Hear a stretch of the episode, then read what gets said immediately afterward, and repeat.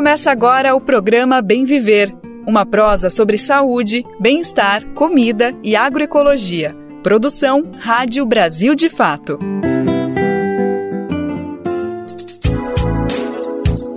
Hoje é terça-feira, dia 14 de março de 2023. Eu sou Lucas Weber e tô chegando para mais uma edição do nosso programa Bem Viver. Eu te faço companhia pela próxima uma hora e conto com você aí do outro lado para nossa prosa de hoje. 14 de março é uma daquelas datas que não podem ser esquecidas.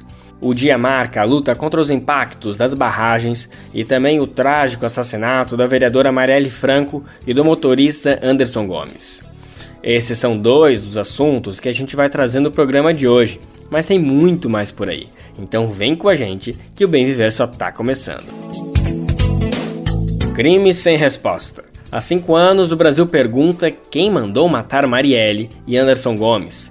Nossa reportagem conversou com a filha da vereadora carioca, que afirma que, com o novo governo, a família enxerga uma nova possibilidade de resolução para o caso. Na entrevista do dia, a gente conversa com Alexânia Rosato sobre o dia de luta contra as barragens Vamos falar da jornada de lutas do MAB, que denuncia a impunidade de empreendimentos responsáveis por rompimentos e cobra políticas de direito e segurança para atingidos no país. E no final do programa ainda tem mosaico cultural e uma homenagem ao sambista Ismael Silva, que nos deixou há 45 anos.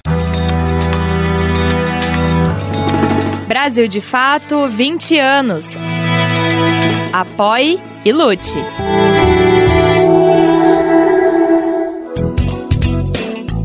A gente está no ar com Bem Viver de segunda a sexta-feira, sempre às 11 horas da manhã na Rádio Brasil Atual, 98,9 FM na Grande São Paulo. E também pela nossa rádio web no site radiobrasildefato.com.br. Você pode ouvir em todo o mundo. Dá para ouvir o nosso programa nos aplicativos de podcast e na rede de rádios parceiras que retransmitem um bem viver de norte a sul do país. São mais de 100 emissoras e faça parte dessa rede. Para saber como, vá em rádio brasildefato.com.br e acesse como ser uma rádio parceira. Falando nisso, manda seu recadinho aqui pra gente, que nós queremos você participando ativamente dessa prosa que não acaba aqui no rádio. Nosso e-mail é rádio@brasildefato.com.br e dá para deixar seu recadinho no WhatsApp. O número é 11 95691 6046. Repetindo, 11 95691 6046. Programa Bem Viver. Sua edição diária sobre saúde, bem-estar, comida e agroecologia. Marielle Franco era o nome dela, gostava das pessoas, pessoas gostavam dela. Marielle Franco era o nome dela, gostava das pessoas, pessoas gostavam dela. Era favelada, cria da maré, não abaixava a cabeça, era forte essa mulher. Faculdade, fez sociologia. Quis entender o mundo porque é tanta covardia. Esse é um trecho da música Marielle Franco era o nome dela, produzido pelo projeto Nenhum a Menos da Rede Maré. A pergunta por que tanta covardia é feita desde 14 de março de 2018 e se soma a outras indagações sem resposta, sendo que a principal delas é quem mandou matar Marielle Franco e Anderson Gomes. Hoje se completam cinco anos do crime que interrompeu a vida da vereadora e do motorista que a acompanhava. Os dois foram mortos a tiros e até hoje as investigações que correm em segredo de justiça não chegaram aos mandantes e às motivações do crime.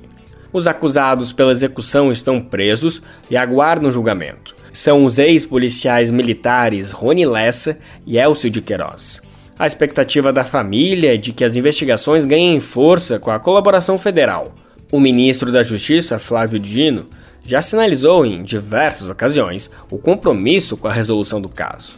Nesses cinco anos, além das sucessivas cobranças relacionadas às investigações, o legado de Marielle Franco não deixou de ser lembrado um dia sequer. As ideias que pautam a atuação da vereadora viraram sementes e estão por toda parte. E é dessa forma que a filha de Marielle, Luiara Santos, quer que ela seja lembrada. Hoje, com 24 anos, e sendo uma das fundadoras do Instituto Marielle Franco, ela cobra a resolução do caso como uma obrigação das autoridades e relembra a trajetória de luta da mãe contra as injustiças que permanecem na sociedade. Quem traz esse relato pra gente nesse dia tão simbólico é Douglas Matos. A reportagem é de Igor Carvalho. O assassinato de Marielle Franco e do motorista Anderson Gomes em 14 de março de 2018 completa cinco anos nesta terça-feira. O maior crime político da história recente do país ocorreu seis meses antes da eleição presidencial vencida por Bolsonaro. Agora, em 2023, a chegada de um novo governo liderado pelo presidente Lula abre uma nova janela de esperança para amigos e familiares que, desde a noite do crime, convivem com a pergunta: quem mandou matar Marielle. Pelas investigações do assassinato, já passaram cinco delegados e dez promotores do Ministério Público Estadual do Rio de Janeiro. E a pergunta ainda segue aberta. No horizonte, um inquérito que continua em segredo sem que as famílias de Marielle Franco e Anderson Gomes ou a jornalista Fernanda Chaves, única sobrevivente do atentado, tenham acesso às informações. Advogados dos familiares de Marielle e Anderson impetraram um mandado de segurança no Supremo Tribunal Federal solicitando acesso ao inquérito. Em conversa com o Brasil de Fato, Luiara Santos, filha de Marielle Franco, desabafou. As autoridades têm a obrigação de solucionar esse crime. A gente acredita que minha mãe deve ser lembrada, principalmente acima de tudo, pela sua mobilização em prol da dignidade contra as, as injustiças e não por um crime sem resposta. Luiara hoje tem 24 anos e é uma das fundadoras do Instituto Marielle Franco, criado em 2019. Para a família, a ascensão de Lula ao poder abriu de fato uma nova possibilidade de resolução para o crime. Luiara Santos, que seguiu os caminhos da política institucional, trabalha como assessora parlamentar no gabinete da deputada estadual Renata Souza, do PSOL. A deputada era assessora de Marielle e estava na Casa das Pretas, no bairro da Lapa, na região central do Rio, em 14 de março de 2018, quando a então vereadora participou do evento Jovens Negras Movendo as Estruturas, horas antes de ser assassinada. Para a parlamentar, a lembrança daquela noite permanece extremamente dolorosa. Peguei o meu carro também lá na Maré e fui em direção à casa dela. E no meio do caminho fiquei sabendo que era de verdade, que realmente tinha acontecido o assassinato da Mari. Então eu já fui diretamente para a cena do crime. Então são aquelas imagens horríveis e a gente já sabe como tudo se deu depois disso. Então eu acompanhei do início ao fim ali toda aquela situação de barbárie, de medo, né? Até hoje a gente não acredita que de fato a Marielle não está mais entre nós. Mas eu sei que ela está em cada luta, em cada projeto de lei, ela está com a gente. A deputada Renata Souza é mais uma voz que reverbera a esperança de um novo período nas investigações do crime com o novo governo. A expectativa entre a família e amigos não é infundada. Na cerimônia de posse do cargo de ministro da Justiça, Flávio Dino escancarou o desejo da nova gestão de que o crime seja solucionado.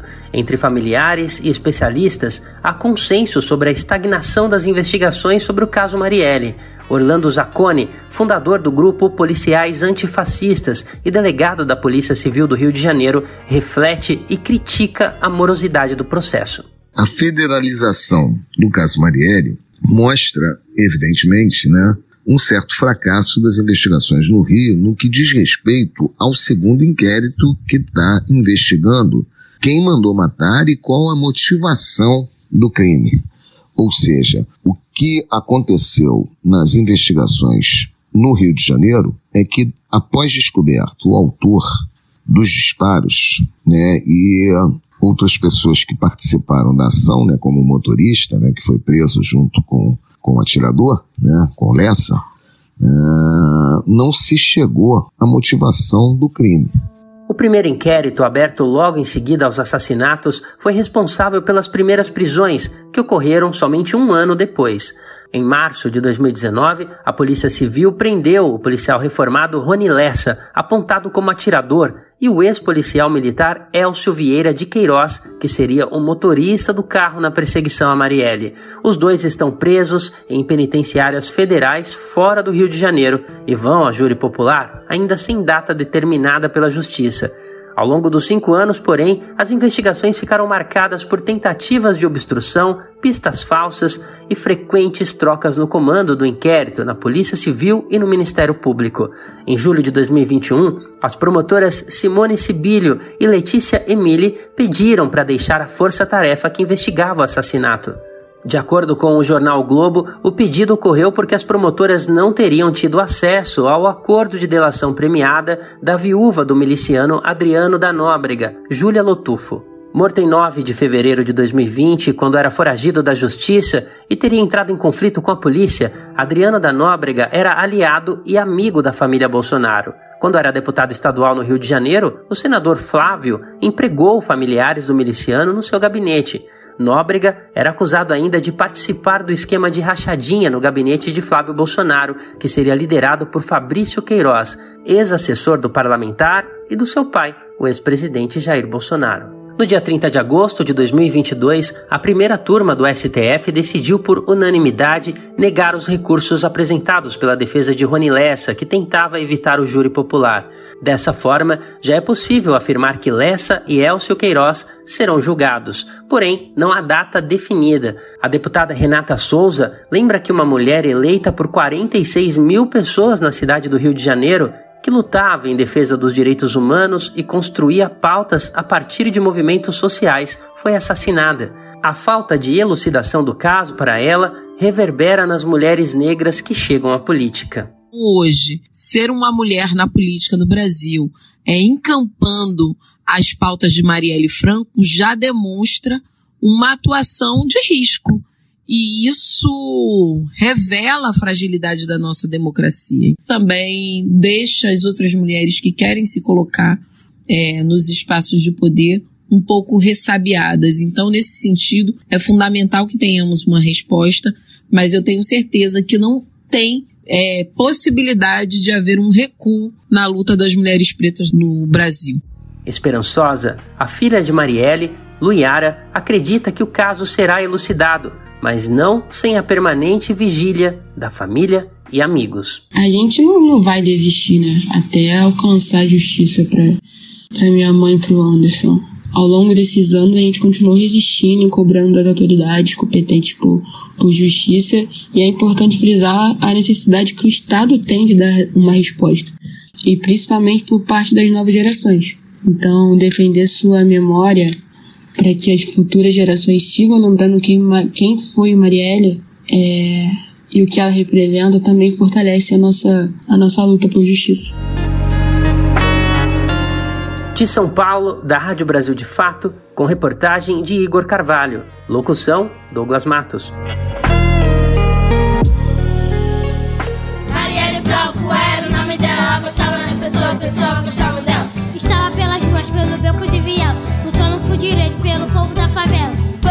Para marcar esses cinco anos do crime, acontece hoje no Rio de Janeiro o festival Justiça por Marielle Anderson. Ao longo de todo o dia estão previstas atividades gratuitas na Praça Mauá, que fica na região central da cidade. Os shows começam a partir das 5 horas da tarde. A programação tem participação de artistas como Jonga, Led Luna, Azula, Baile Black Bom e Bia Ferreira, além das participações especiais de Marcelo D2 e Criolo. No evento, as famílias de Marielle e Anderson vão subir ao palco reafirmando a luta para a resolução do caso. Programa Bem Viver sua edição diária sobre saúde, bem-estar, comida e agroecologia. O presidente Luiz Inácio Lula da Silva voltou a Roraima ontem e prometeu retirar definitivamente os garimpeiros das terras indígenas do país. O compromisso foi assumido durante a Assembleia Nacional dos Povos Indígenas, realizada na terra indígena Raposa Serra do Sol. Vamos conferir. Eu quero dizer para vocês: nós vamos tirar definitivamente os garimpeiros das terras indígenas. Mesmo que tenha ouro aqui em Roraima, mesmo que tenha ouro na terra indígena, aquele ouro não é de ninguém. Ele está lá porque a natureza o colocou. Ele está lá numa terra indígena Portanto, ninguém tem o direito de mexer naquilo sem autorização dos donos da terra, que são os indígenas que lá moram e que tem a terra legalizada em seu nome.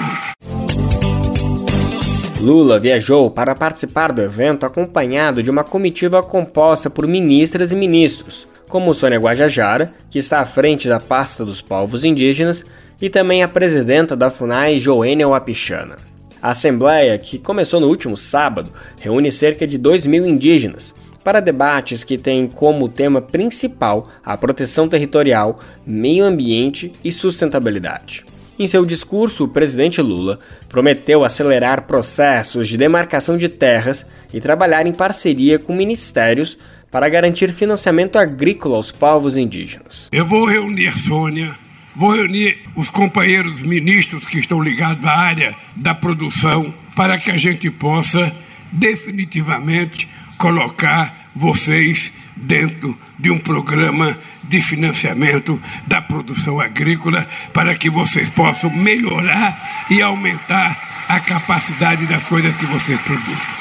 A segunda coisa que eu quero dizer para vocês é que eu tenho pedido, tanto para a FUNAI quanto para o Ministério, me apresentar todas as terras que estão prontas para ser demarcadas, porque a gente precisa demarcá-las logo antes que as pessoas se apoderem delas, antes que as pessoas inventem documentos falsos, escrituras falsas e digam que são donos da terra. Antes de discursar, Lula ouviu falas de lideranças indígenas e recebeu uma carta assinada pelos participantes do evento. Um dos líderes do povo Yanomami, Davi Kopenawa, foi um dos participantes da Assembleia. Ele reforçou os pedidos para o fim da mineração nas terras indígenas e cobrou a contratação de médicos, enfermeiros, técnicos, dentistas e outros profissionais de saúde. Nós precisamos unir a união que fazer força contra invasores, contra a mineração. Senhor presidente Lula, não quero mineração na terra Yanomami e na Raposa Serra do Sol. Não precisa, porque a mineração mata nós, mata povo da cidade também, mata alma do rio, mata alma da floresta. Não precisa trazer mineração pesado na nossa casa, na nossa floresta. Vamos respeitar a patrimônio união do, do nosso Brasil. A presidenta da FUNAI, Joênia Wapichana, garantiu que o órgão voltou para ficar ao lado dos povos indígenas.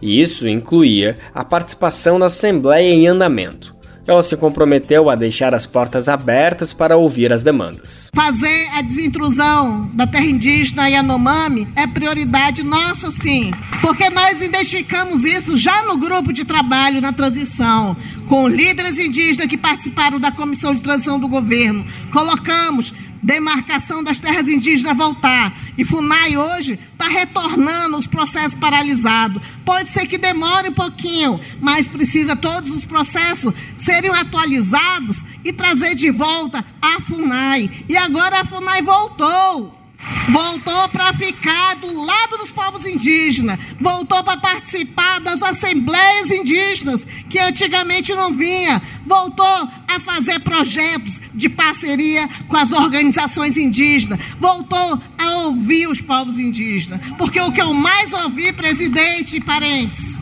é que indígena não botava pela na presidência da FUNAI. E hoje a FUNAI está com as portas abertas Estão presentes na Assembleia representantes de diversos povos, como Yanomami, Makuxi, Waiwai, Wekuana, Wapixana, Sapará, entre outros. Os debates terminam nesta terça-feira. A gente traz agora um balanço das operações na terra indígena Yanomami. A Operação Omaui, que atua no combate ao garimpo ilegal no território, já destruiu mais de 190 acampamentos clandestinos na região. A ação da Polícia Rodoviária Federal e do Ibama também inutilizou mais de 100 equipamentos, como balsas, geradores, motores e embarcações. Além disso, cerca de 19 mil quilos de cassiterita, que é um minério extraído de forma ilegal pelos garimpeiros, foram apreendidos. Esses números foram divulgados no final da semana passada pela Polícia Rodoviária Federal. O foco da operação, que foi batizada com o nome de um herói ancestral Yanomami, é a retirada dos invasores e a inutilização dos equipamentos usados na mineração ilegal do ouro e da caceterita. Os agentes atuam também contra a cadeia logística do crime, e que envolve pontos de abastecimento de aeronaves e pistas de pousos clandestina. As equipes ainda combatem o tráfico de drogas e armas. Hoje, 14 de março, o MAB, Movimento dos Atingidos por Barragens, completa 32 anos de história. A data remonta ao primeiro Congresso Nacional da Articulação, que aconteceu em Brasília em 1991. O MAB, na verdade, já existia antes informalmente. Isso porque, dentro de cada estado, já havia um grupo de pessoas organizadas para protestar contra os danos causados pelas barragens mas foi na década de 90 que houve essa união e unificação em um movimento nacional para mostrar que o país pode ser livre das barragens e, principalmente, pode e deve reparar a dívida histórica que tem com toda a população atingida por esses empreendimentos. Eu tive o prazer de conversar com Alexânia Rosato. Ela é membro da direção nacional do MAB. Contou mais detalhes da história do movimento e como deve ser a atuação do MAB neste ano. Vamos conferir agora a conversa que eu tive com ela. Mas antes de tudo, eu quero te cumprimentar, Alexane, agradecer pelo teu tempo, pela tua disponibilidade. Eu sei que tu teve uma agenda, tá com uma agenda bem cheia, especialmente por causa da data, mas por conta de toda a direção do MAB. Então, obrigado de verdade por conseguir um tempinho para falar com a gente, tá? Nós que agradecemos o, o convite para falar aqui nesse dia, nesse dia 14 de março, que nós no MAB celebramos esses 32 anos de fundação nacional do movimento, como você fala, né? Antes, antes de 1991, nós tínhamos a Organização dos Atingidos, eram, eram organizações regionais, né, as comissões regionais, como chamávamos, em várias regiões do país, onde as barragens estavam sendo construídas, principalmente a partir aí da, da, da, época da ditadura militar, né? Então, nós temos várias no, no Rio São Francisco, uh, Tucuruí na Amazônia, Itaipu e no Paraná, né? Então, todas essas barragens elas foram sendo projetadas e construídas já no período ditatorial. É, e aí havia, sim, resistências re regionais, né? Ninguém aceita parado ser expulso de suas terras, as pessoas começam a se movimentar, a se organizar, mas como fundação nacional do movimento nacional, né, com esse caráter é, de unificação dessas comissões regionais, foi mesmo em 91. Então, nós temos esse, é, a honra de estar comemorando, somos, somos jovens, mas os jovens já é, adultos, vamos dizer assim. Então, teremos muitas lutas, boas lutas pela frente, porque as barragens continuam a ser construídas, né, Lucas? Com certeza, mas 32 anos não é pouco, não, é muita coisa, sem dúvida, um movimento super consolidado, ainda mais porque tem todo esse arcabouço que você também descreveu, que já vem de vários movimentos pulverizados pelos estados que se uniram, e aí sim tem essa história de 32 anos. Alexane, antes de falar mais sobre esse aniversário de 32 anos, a gente precisa falar um pouquinho dos outra, das outras celebrações, dos outros protestos que acontecem em março, é um mês de muitas mobilizações, é, a gente tem o Dia da Água, que acontece um pouquinho mais para frente. Também tem as ações em memória de Dilma Ferreira, que foi assassinada há quatro anos. Enfim, outras exposições que estão acontecendo pelo Brasil. Eu sei que Porto Alegre tem, outras cidades têm. Eu queria que você desse um panorama geral do que ainda vai acontecer em março, além desse 14. Então, Lucas, para nós do MAB, o ano começa quente já em março, né? O ano começa cheio de lutas e boas lutas.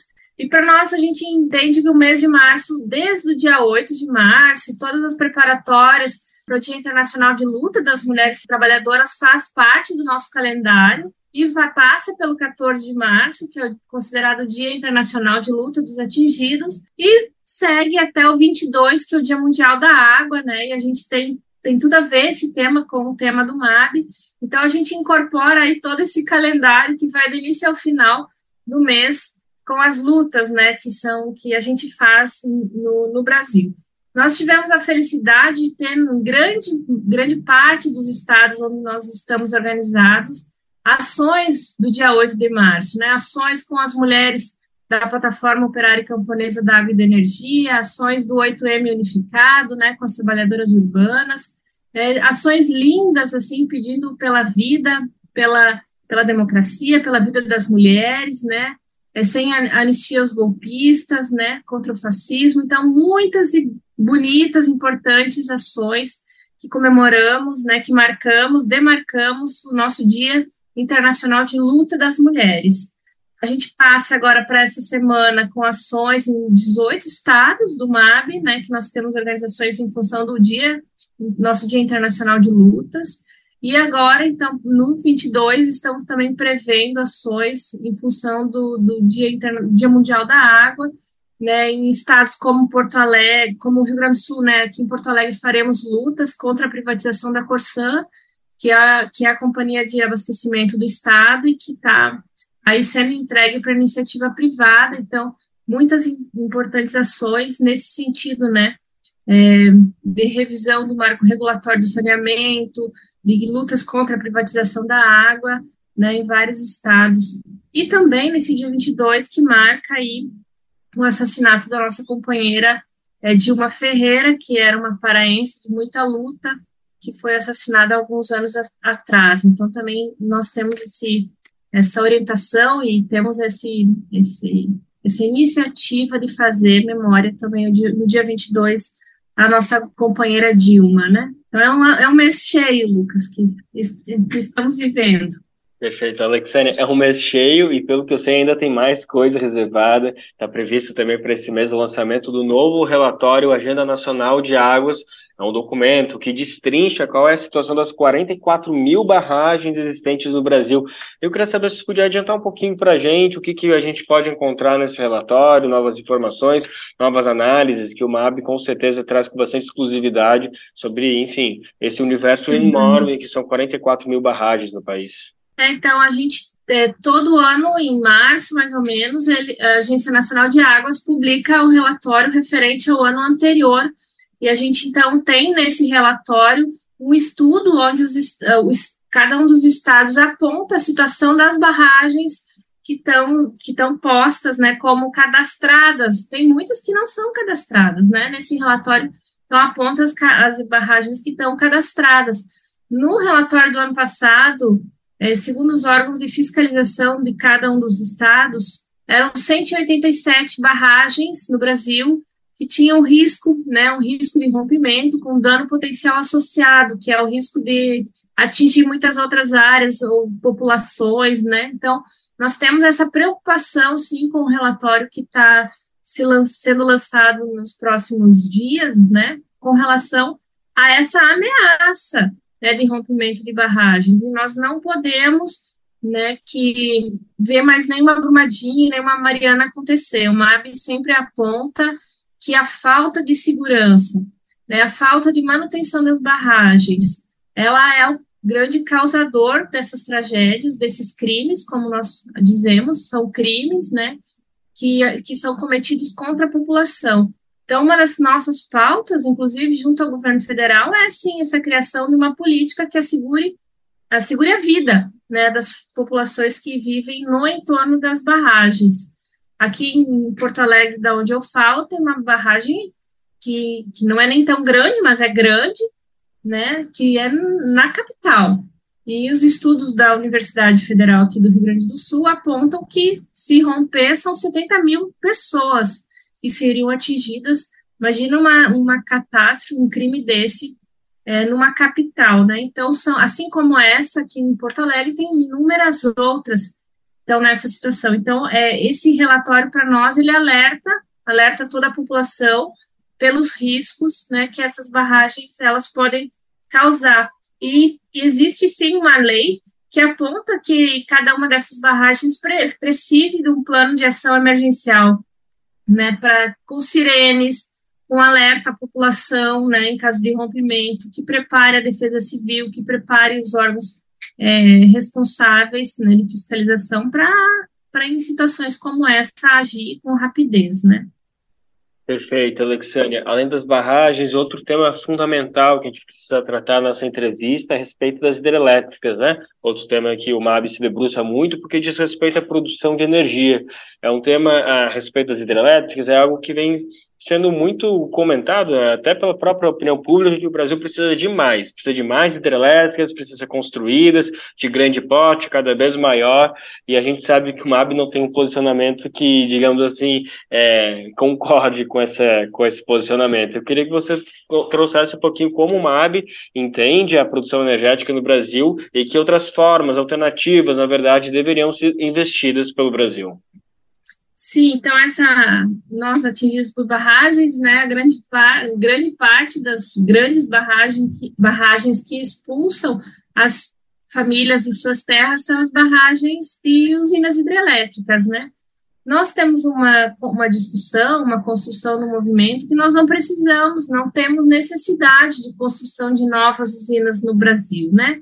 Tendo em vista que a nossa capacidade de geração de energia atende e sobra energia, né? Nós temos essa, é, não temos uma bateria que acumule energia elétrica, não, ao mesmo tempo que ela é gerada lá na usina, eu estou utilizando aqui na nossa conversa, então não tem uma bateria. Dessa forma, a gente compreende que a, a geração, a energia elétrica, ela tem que ser utilizada, claro, mas ela não pode ser não pode ser construída construídas porque não teria essa necessidade de novas usinas. A geração de energia elétrica ela é fundamental, nós não somos contra a geração de energia elétrica no nosso país, muito pelo contrário, a gente é, às vezes é taxado assim como contra o progresso, mas de forma nenhuma, nós entendemos perfeitamente a importância da energia elétrica. Também o que a gente questiona enquanto MAB, assim, é é quem é dono hoje, depois do processo de privatização, quem tem sido os grandes, quem tem, quem tem ganhado muito dinheiro com a energia elétrica no nosso país, seja na geração, né, seja na distribuição, na transmissão, é um grande, virou um grande comércio. E o nosso país, que tem a geração de energia elétrica através de, de barragens, de usinas hidrelétricas, né, que é um custo baixíssimo, não tem um custo muito pequeno de, principalmente depois que o processo vai sendo amortizado, né? As barragens já vão sendo pagas e elas são, elas são pagas por nós, por todos os brasileiros, na nossa conta mensal que a gente paga. É, então, elas vão tendo um custo de geração muito baixo, mas a gente tem uma das contas mais altas do mundo para pagar. Então, a gente questiona muito isso enquanto movimento dos atingidos por barragem. O modelo o que o setor elétrico brasileiro se estruturou que para nós ele não atende a população, principalmente a população mais, mais pobre, né? Ele penaliza a população mais pobre, que acaba não tendo condições de pagar a conta da luz. Então, esse é uma grande, um grande questionamento que a gente faz. E quando vocês, ou a gente é perguntado assim, tá, mas o que, que vocês propõem, né? O que, que vocês eh, indicam? Uma das questões que a gente aponta no caso da geração é que não adianta só trocar de matriz se, os, se, o, se o modelo continuar o mesmo. Se continuarem as mesmas empresas explorando o trabalhador na conta de luz, né, se continuar as mesmas empresas é, colocando, mesmo que fornecendo por eólica ou por solar, né, que também tem impacto, tem, também tem impacto em comunidades enormes, não é só a barragem que impacta socialmente, não, as, as eólicas e as solares também trazem muito impacto, né? Mas se são os mesmos que geram, são os mesmos das donos das hidrelétricas, para nós não muda, não muda muita coisa, né? E uma das grandes pautas do MAB, assim, é pela reestatização da Eletrobras, que, que parece contraditório, né? Empresa que constrói barragens, que tem uma dívida histórica com os atingidos por barragens ao longo de anos, nós entendemos que o setor de energia elétrica, por ser estratégico, ele tem que ficar na mão do Estado brasileiro. Né? O, o governo, ele, a gente tem muita esperança nesse novo governo que entra, e uma das nossas grandes pautas com o governo é a reestatização da Eletrobras, justamente para nós termos, enquanto nação, enquanto país, né, garantir um, um pouco mais da nossa soberania e nós, enquanto povo brasileiro, decidir né, os rumos do modelo do setor elétrico brasileiro, e isso se dá com a estatização da empresa, né, com os trabalhadores que historicamente construíram essa, essa empresa, e com nós, consumidores, né, população brasileira, que historicamente pagamos a conta, pagamos todo o setor elétrico, um dos setores, dos setores mais bem estruturados no mundo. Então, é nosso esse patrimônio, é nosso. Não tem que entregar para empresa privada, internacional, para banqueiros, uma coisa que é do povo brasileiro. Então, para nós, a, a estatização da Eletrobras é muito importante. E a gente faz uma discussão junto com os trabalhadores do petróleo, que a, que a Petrobras também é, é do povo brasileiro e tem que tem um papel importantíssimo na soberania, no que diz respeito a toda a política energética, que é muito maior, né, muito mais ampla do que só o, a política é, do setor elétrico, né? Então, a gente tem construído bons e grandes debates é, junto com os trabalhadores desse, desse também desse ramo, né, do setor de energia, seja os eletricitários ou petroleiros, né, com, com relação a esses temas eu acho que a gente foi construindo no decorrer da nossa história, né? Esse, essa luta conjunta com, com esses trabalhadores. Tá ótimo, Alexânia, perfeito. A tua análise aí consigo contemplar até a próxima pergunta que eu ia trazer, que era justamente o debate sobre a Eletrobras. Então, agradeço que tu já conseguiu juntar tudo. E, enfim, infelizmente nosso tempo está acabando por aqui, mas como a gente conversou no comecinho aqui da nossa entrevista, o que mais vai, o que não vai faltar, na verdade, é motivo para a gente voltar a conversar ainda nesse mês de março. Tenho certeza que a gente vai poder sentar aqui e debater mais sobre esses rumos energéticos e de outras e dos direitos das populações uh, em todo o país, né? Mas por hora eu te agradeço, a gente vai ter que ficar por aqui. Obrigado mais uma vez pela tua disponibilidade, parabéns aí por toda essa jornada do MAB, você que é uma das protagonistas dessa luta, então foi um prazer imenso poder ter conversado contigo, viu, Alexânia? Eu que agradeço, Lucas, e seguimos unidos, fortes, junto com os demais trabalhadores, também entendemos que a nossa luta do movimento se soma, se fortalece com todos os outros movimentos populares, né, do campo e da cidade. Muito obrigado, Lucas. Reforçando o agradecimento a Alexânia Rosato, membro da direção nacional do MAB, o Movimento dos Atingidos por Barragens. A gente conversou sobre os 32 anos da articulação celebrados hoje, 14 de março. Nas últimas semanas, a gente tem ampliado o espaço para mostrar ações de resgate de trabalhadores em condições análogas à escravidão aqui no Brasil. Infelizmente, são muitos casos e dar visibilidade é uma forma de denunciar essa grave violação de direitos humanos que segue presente aqui no país. O caso que ganhou maior repercussão foi o das vinícolas da Serra Gaúcha, onde mais de 200 trabalhadores foram resgatados. Mas não para por aí. Na semana passada, também no Rio Grande do Sul, mais de 50 pessoas foram resgatadas em uma plantação de arroz. Por lá, a denúncia de jornada pesada sob o sol, sem água, sem comida e sem banheiro. Essas são apenas algumas das violações enfrentadas pelas vítimas. Quem vai trazer os detalhes pra gente é a repórter Caroline Oliveira, que conversou com o auditor fiscal do trabalho que participou da operação. Pelo menos 56 trabalhadores foram resgatados em situação análoga à escravidão em duas propriedades de cultivo de arroz em Uruguaiana, no Rio Grande do Sul. O resgate foi feito na última sexta pela Polícia Federal com apoio do Ministério Público do Trabalho e da Gerência Regional do Trabalho nas estâncias Santa Adelaide e São Joaquim. Em entrevista ao Brasil de Fato, o auditor fiscal do trabalho, Vitor Siqueira Ferreira, falou sobre a crueldade sofrida pelas vítimas. O que mais ofende, inclusive a nós que estamos habituados a esse trabalho, não é a pessoa ter uma jornada extremamente pesada sob o sol, mas é fazer isso com sede, porque não tem água disponível. Isso com fome, porque a comida pode ter azedado ou está infestada de formigas, porque não tem local para guarda. É fazer esse tipo de trabalho tendo que descansar sob a sombra de um ônibus, porque não tem outra sombra disponível. Segundo os órgãos de fiscalização, os trabalhadores usavam ferramentas inadequadas, como facas de cozinha. Além disso, faziam a aplicação de agrotóxicos com as mãos, sem equipamentos de proteção. Também eram obrigados a caminhar sob o sol por cerca de 50 minutos do alojamento até a área de cultivo de arroz.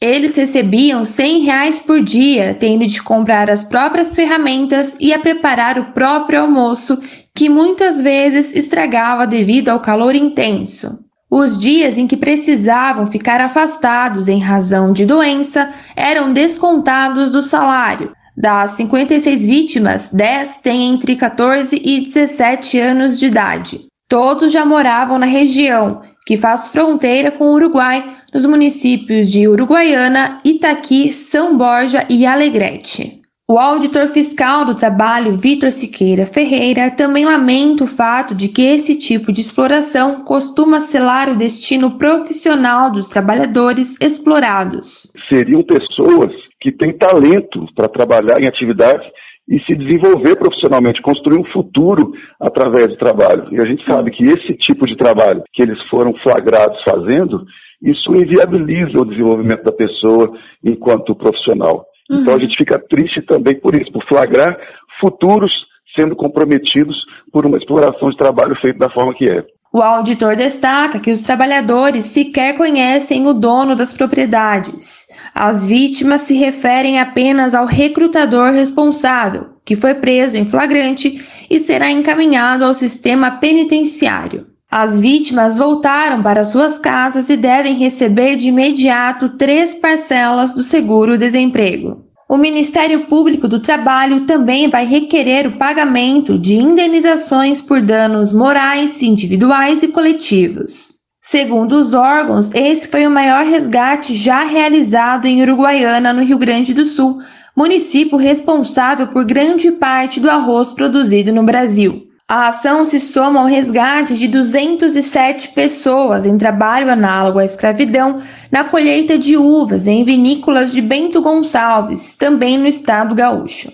De São Paulo, da Rádio Brasil de Fato, Carolina Oliveira. A Defensoria Pública da União protocolou uma ação no Supremo Tribunal Federal para expropriar imóveis usados em trabalho semelhante à escravidão. A ação no STF também apela para que sejam confiscados os bens das empresas flagradas cometendo esse tipo de crime. A Defensoria Pública lembra que a Constituição determina que as propriedades usadas no trabalho escravo devem ser destinadas à reforma agrária ou habitação popular sem indenização ao dono da terra ou imóvel.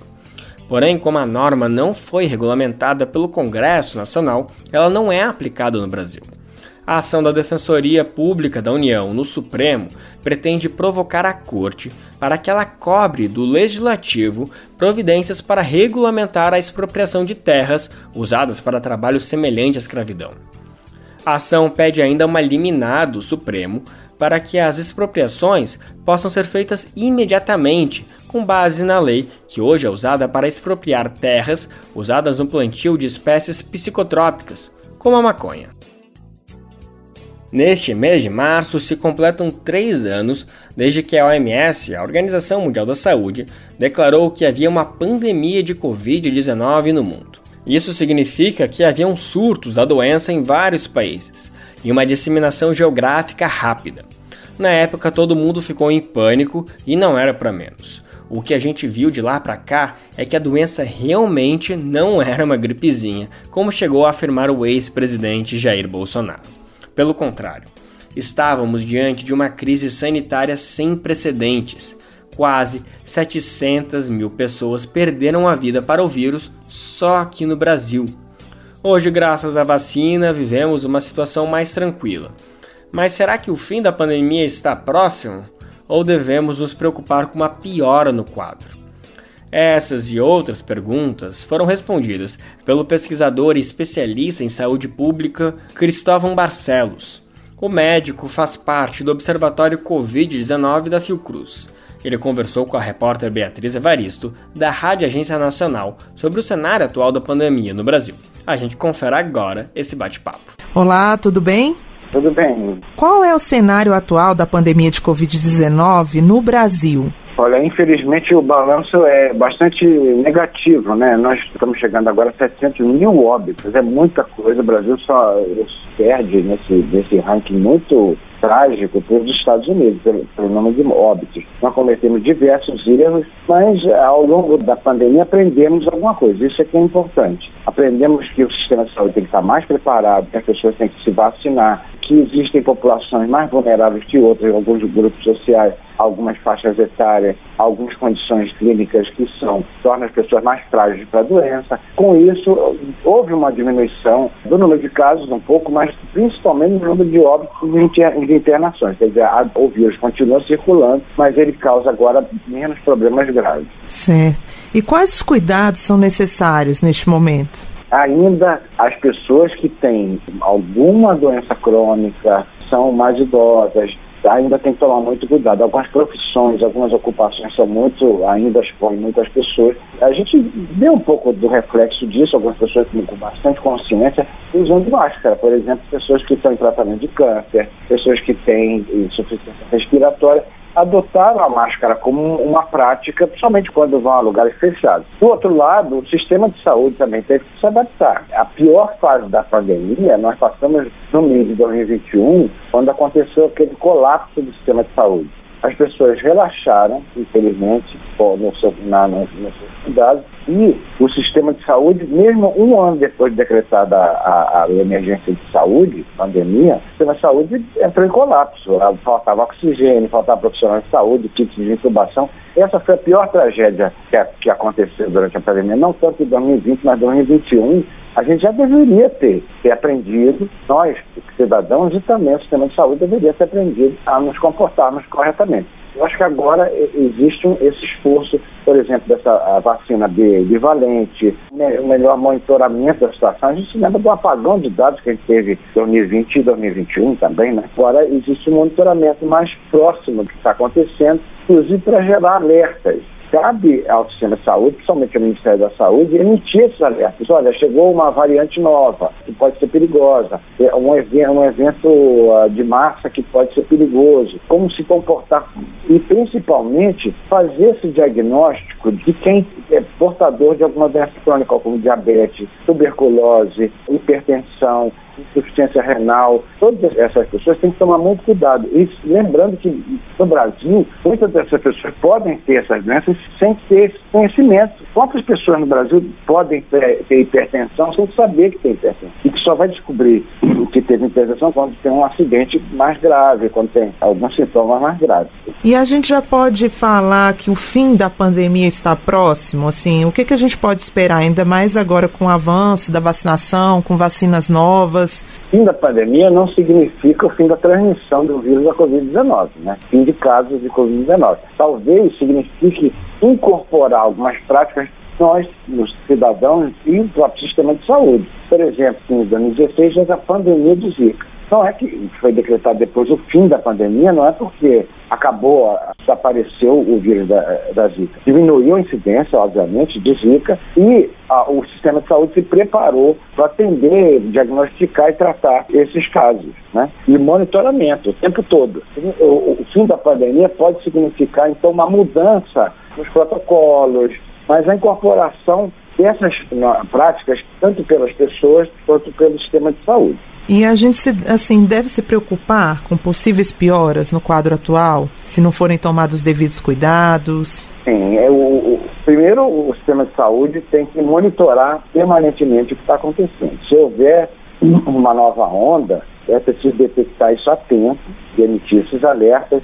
É preciso fazer o que a gente chama de vigilância genômica, quer dizer, surgimento. Felizmente, a, os, as, as últimas variantes do vírus têm sido menos letais, menos perigosas mas pode surgir uma, uma variante perigosa no futuro. Então é preciso detectar essas, essas variantes no, em todos os lugares do mundo para a gente se preparar para o que pode acontecer. Do outro lado, o cidadão e seus familiares, seus amigos, podem comportar de uma maneira mais cuidadosa, principalmente esses que eu falei que são portadores de doença crônica. Tá certo. Eu conversei com o pesquisador Cristóvão Barcelos, sanitarista especialista em saúde pública, que faz parte do Observatório da Covid-19 da Fiocruz. Muito obrigada pela sua participação aqui na Rádio Nacional. Muito obrigado, hein? e boa sorte para todos e vamos ter muita fé na, na ciência e na capacidade da gente de superar esses problemas. Nestes três anos de pandemia, todo mundo tem uma história para contar sobre como foi afetado, afetada pela doença e pelo isolamento. O sofrimento foi ainda maior para famílias que perderam suas casas em plena emergência sanitária. Esse foi o caso de 14 famílias despejadas de uma parte da área do acampamento Quilombo Campo Grande, em Campo do Meio, no sul de Minas. Além dos barracos, a violenta reintegração de posse também destruiu a Escola Popular Eduardo Galeano, onde crianças, jovens e adultos eram alfabetizados. Agora, esse espaço de trocas e construção de conhecimento começa a tomar forma novamente. O projeto, que já está em execução, prevê a construção de salas para educação infantil, secretaria, biblioteca e espaço para cursos de agroecologia. Vamos conhecer mais sobre essa história de construção coletiva com a repórter Beatriz Draghi Ramos no Mosaico Cultural de hoje.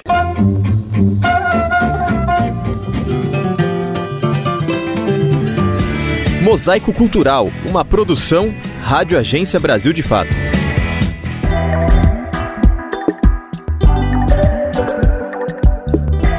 De tijolo em tijolo, a escola Eduardo Galeano começa a ser reerguida no Quilombo Campo Grande, localizado no sul de Minas Gerais. O projeto é resultado de uma grande campanha de arrecadação de recursos para reconstruir o espaço onde haverá salas para educação infantil, secretaria, biblioteca, além de alojamentos e áreas para o curso de agroecologia. A obra, apresentada pela professora de ciências Rosa Helena Gonçalves dos Santos, marca o reinício de um projeto popular de educação emancipadora e agroecológica depois que a escola foi demolida pelo governo Zema em 2020, durante a pandemia da Covid-19. Mas nós vamos fazendo aos poucos, nós sabemos que temos muitos parceiros que estão junto e, e assim, pessoas que às vezes nem nunca mexeram com, com tijolo, já vieram aqui doar o tempo, né, trabalhando, mexendo com massa e, e aí nós estamos fazendo também esse, esse trabalho, chamando o nosso povo, todo mundo quer vir fazer parte, falar assim, eu também coloquei um tijolinho na construção dessa escola escola. O centro educacional foi derrubado durante uma reintegração de posse que aconteceu a pedido do suposto proprietário da área da falida usina Ariadnópolis, onde ficava a escola. Foram mais de 56 horas de ação policial no local. Além da escola, 14 famílias perderam suas casas.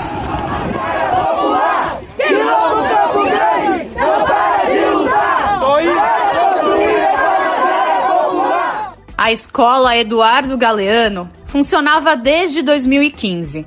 Nela, estudaram centenas de pessoas, entre jovens e adultos que aprenderam a ler e a escrever. Entre elas estava seu João e Dona Clarice, o casal que vive há mais de 10 anos no acampamento Sidney Dias dentro do Quilombo Campo Grande, concluiu o ensino fundamental em 2019. Aí, teve esse tropeço, eles derrubaram a nossa escola do campo. Aí foi um transtorno. Você vê no avião, você vê no avião, você vê no, vê helicóptero, né? A polícia em cima de você, jogando bomba e tirando tudo, e maquinário, tirando a escola. Aquilo a gente chorava, mas aí o avião vinha, eu pegava a carriola, põe aquelas coisas no chão, e pegava a carriola e emborcava na cabeça para me proteger. E o avião falando que ia ter o vento para faltava de derrubar a gente do helicóptero, né? No primeiro dia, fiquei ajudando a moça na merenda, na cozinha. Aí quando foi no outro dia, voltei para a escola, eu cheguei lá e falei, escuta, eu vim aqui para ficar na merenda, não, eu vou estudar. Aí falei para ela, eu posso ficar aqui com vocês um pouquinho na classe? Para me ver, né? Aí ela falou, pode. Aí eu falei, agora eu quero estudar, vou, vou estudar. Aí que eu cheguei aqui, aí comecei a ter aquelas ideias de estudar. E tinha essa senhorinha, a dona Ricarda, E ela trabalhava nesse setor de, de educação e abria um horizonte para a gente, idoso, que nem no meu caso eu já estava idoso, né? Vão, você vai voltar a estudar, você vai voltar a estudar porque é bom. Aí eu comecei a ter vontade de estudar. Mas para o banco da escola eu quero voltar. Quero voltar se Deus me der licença, ainda quero estudar aqui. Se ela vir com o colegial, aí eu faço o colegial. Ricarda Maria Gonçalves da Costa, citada por seu José, vive há 21 anos no acampamento. Ela esteve desde o início nos projetos de educação do Quilombo Campo Grande, no começo dos anos 2000, e deu aulas para dezenas de pessoas.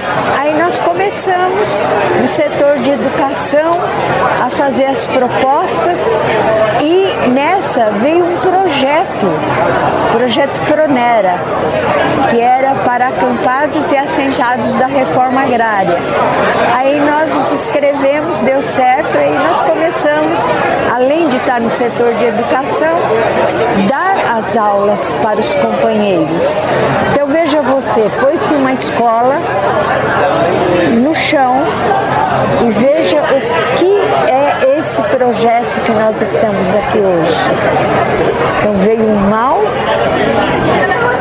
derrubado todo esse mal, caiu por terra e agora as bênçãos de Deus, de Oxalá, como acredite cada um, está se levantando, porque o homem tem fé, o MST tem fé. Estamos indo e chegaremos lá com certeza. Ex-aluno da escola Eduardo Galeano, João, percebe diferenças entre a escola do campo e a da cidade. Você cria um afeto, né, com a escola, com as pessoas, com o convívio, que é diferente do da cidade. A maneira do professor tratar você é diferente da cidade, porque ali o professor tem tempo de falar com você, tem tempo. Praticamente na aula de ciências, que pode ter muito mais é, prazer de ter aula prática, porque você está no ar livre, você aprende muito mais. Você mexe com a terra, você planta uma horta, por exemplo. Da Rádio Brasil de Fato, Beatriz Ramos. Se você jurar que me tem amor, eu posso me regenerar. Mas se é para fingir mulher, a orgia assim não vou deixar. Muito tenho sofrido por minha lealdade. Agora estou sabido, não vou atrás de amizade. E vamos terminar o programa de hoje com música. A homenagem especial do dia vai para o cantor e compositor Ismael Silva, que nos deixou há exatos 45 anos. É atribuída ao sambista nascido em Niterói, no Rio de Janeiro, a criação da primeira escola de samba do país. A Deixa Falar, no bairro Estácio, na capital fluminense. Ismael Silva é autor de grandes clássicos do samba, entre eles Estão Antônico e Se Você Jurar, que a gente está ouvindo agora. A mulher é um jogo difícil de acertar. E o homem, como um bobo, não se cansa de jogar. O que eu posso fazer é se você jurar, arriscar a perder ou desta vez então ganhar. Se você jurar que me tem amor, eu posso me regenerar. Mas se é para fingir mulher, a orgia assim não vou deixar. Se você jurar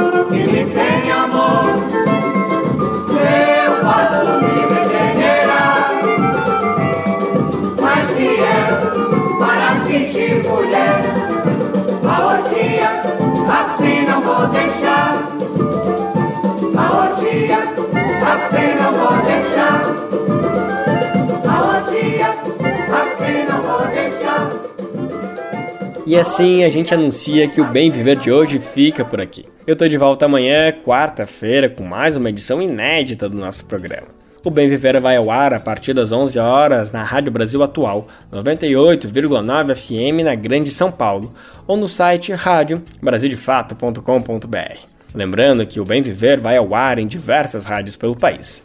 Diversas emissoras retransmitem o nosso programa. A lista completa você encontra no nosso site, na matéria de divulgação diária do programa. Aqui a gente reforça o agradecimento e confiança de se somar nessa nossa caminhada de debate e construção por uma sociedade alinhada ao conceito do bem viver. Muito obrigado por estarem com a gente. Vamos nessa, que tem muito pela frente. O Bem Viver também fica disponível como podcast no Spotify, Deezer, iTunes e Google Podcast. Este programa teve a apresentação de Lucas Weber e o roteiro de Geisa Marques. Edição e produção Douglas Matos. Trabalhos técnicos de André Paroche, Adilson Oliveira e Lua Gattinoni. Coordenação Camila Salmásio, direção executiva Nina Fidelis e apoio Equipe de Jornalismo do Brasil de Fato. Você ouviu o programa Bem Viver, uma prosa sobre saúde, bem-estar, comida e agroecologia. Produção Rádio Brasil de Fato.